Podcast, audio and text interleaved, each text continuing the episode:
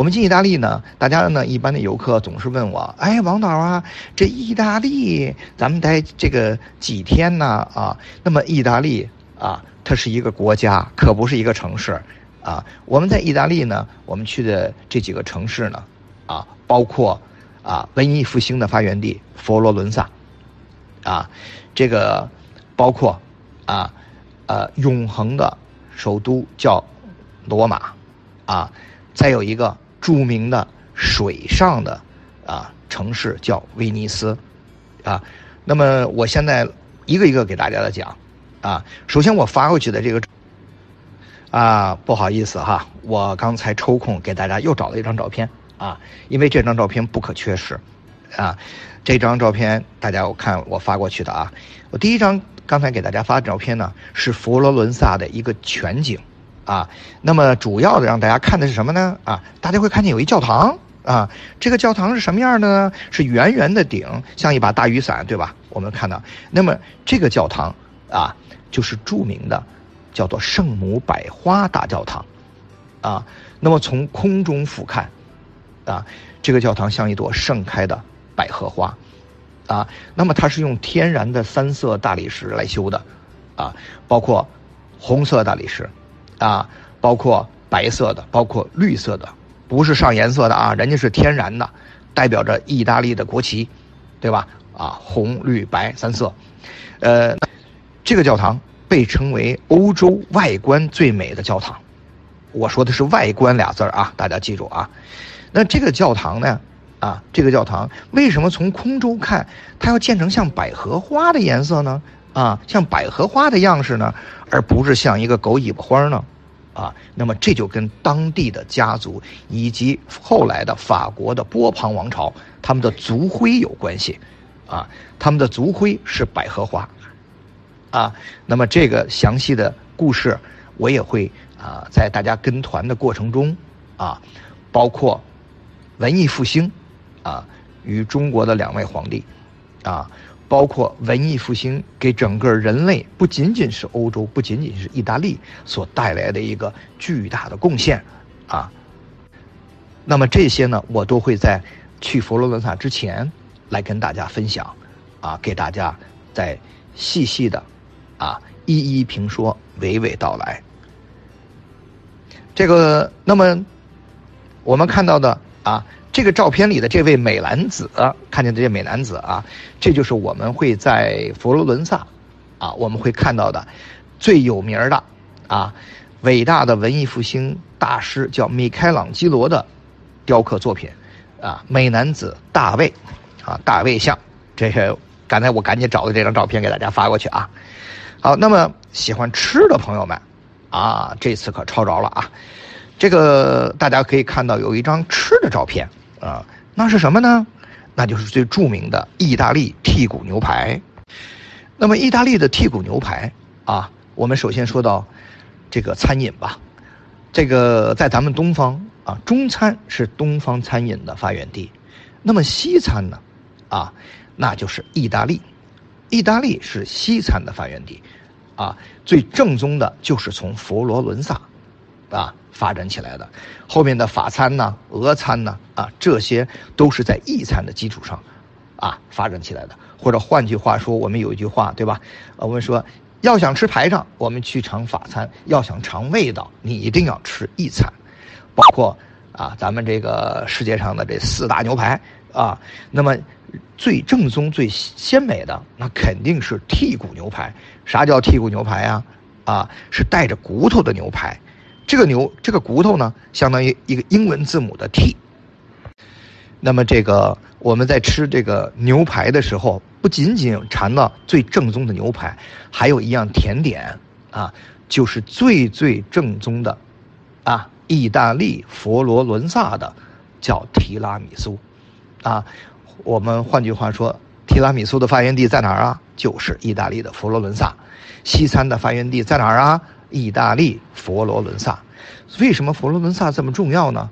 啊，换句话说，文艺复兴不仅仅是改变了人们的思维，西方人的思维，啊，更重要了，改变了西方人的生活方式，啊，餐饮方式、艺术，包括服装啊，这个雕刻、绘画、音乐等等等等啊。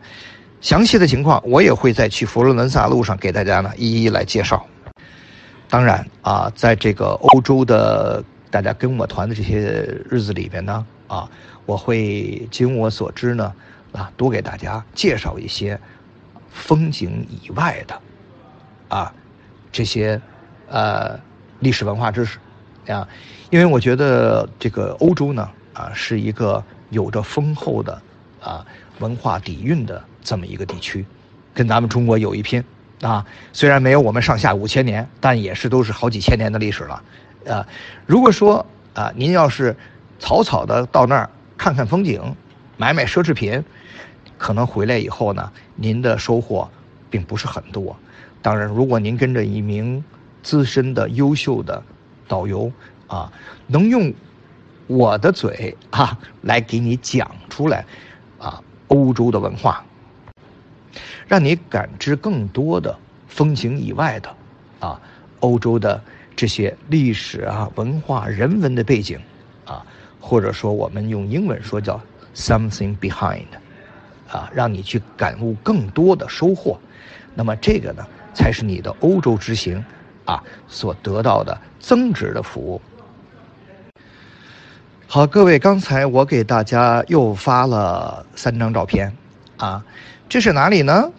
啊，那么这就是著名的意大利的首都，叫罗马。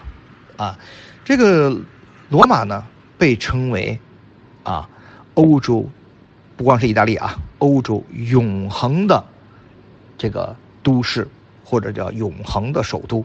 啊，为什么呢？啊，我也会在啊去罗马的时候啊来给大家讲。那么我会讲一讲。欧洲的文明如何从希腊传承到了意大利，又如何后来到了法国，啊，那么后来啊又如何影响了德国啊？这个呢，我到时候再给大家来讲。那这三张照片分别是哪儿呢？啊，第一就是著名的叫罗马斗兽场，啊，看见了那个啊残破不堪的那个椭圆形的建筑。那么下面一个就是斗兽场前面的。叫君士坦丁凯旋门，这个凯旋门说通俗一点，啊，就是法国的巴黎凯旋门的爷爷，啊，当年这个拿破仑正是因为打到了罗马以后，他发现了这个凯旋门，啊，为了自我炫耀其战功，啊其功绩，所以命令他的手下，啊，按照这个凯旋门，啊，去加高一倍，扩大一倍。盖起了后来的我们所见到的现在法国的巴黎的凯旋门。哎，这个，那么第三张照片啊，就是这个呃罗马最著名的叫许愿泉，啊，这也是非常有名的啊。我们看过那个电影《罗马假日》啊，这个由好莱坞影星啊，呃，咱们说当时颜值最高的女的啊。这奥黛丽·赫本，啊，男的格里高里·派克，啊，他们两个，啊，整个拍的以罗马，啊为背景的这么一部片子叫《罗马假日》啊，这个，那么这个里边啊最有名的就是这个许愿泉啊，据说到那儿以后，你往那池子里的啊背着身扔他两枚硬币，那家伙啊，你可以许两个愿，哎，就是都灵啊，还不用还愿啊。好，罗马玩完以后了啊！现在呢，我又给大家发过去两张照片，这里是哪儿呢？啊，这就是著名的水城威尼斯，啊，威尼斯是怎么修的、怎么建的呢？啊，呃，那么这个到时候啊，大家呢，这个跟着我去威尼斯的时候，我会给大家讲一讲，威尼斯是怎么修的，啊，三分之一的阿尔卑斯山的森林。跑哪儿去了？啊，再有一个，啊，为什么我们称威尼斯为中世纪的海上辉煌？啊，到时候我都会再给大家讲啊这段的历史。那么现在你各位看到的这两张照片啊，就是著名的黄金大运河，啊，那么还有一个呢，就是啊贡多拉游船。好，各位，我们现在啊，我们看一下，我刚给大家又发了一张照片啊。那么这张照片呢，是我们这个行程独有的，啊，我们去看一个，呃，在意大利来讲，我们说自然风光啊，非常非常有特色的，被称为上帝的调色板的啊，叫做五渔村，啊，这个这个五渔村呢啊，当然啊，呃，它是五个村子，五个渔村，其中最大、最美、最有代表性的叫马纳罗拉，啊，我们就去看这马纳罗拉村。咱五个可没法都看了啊！这五个看完了，咱得看一礼拜去啊！这个，那么我们去看看啊，上帝的调色板，五颜六色的调色板是有多么的美丽啊！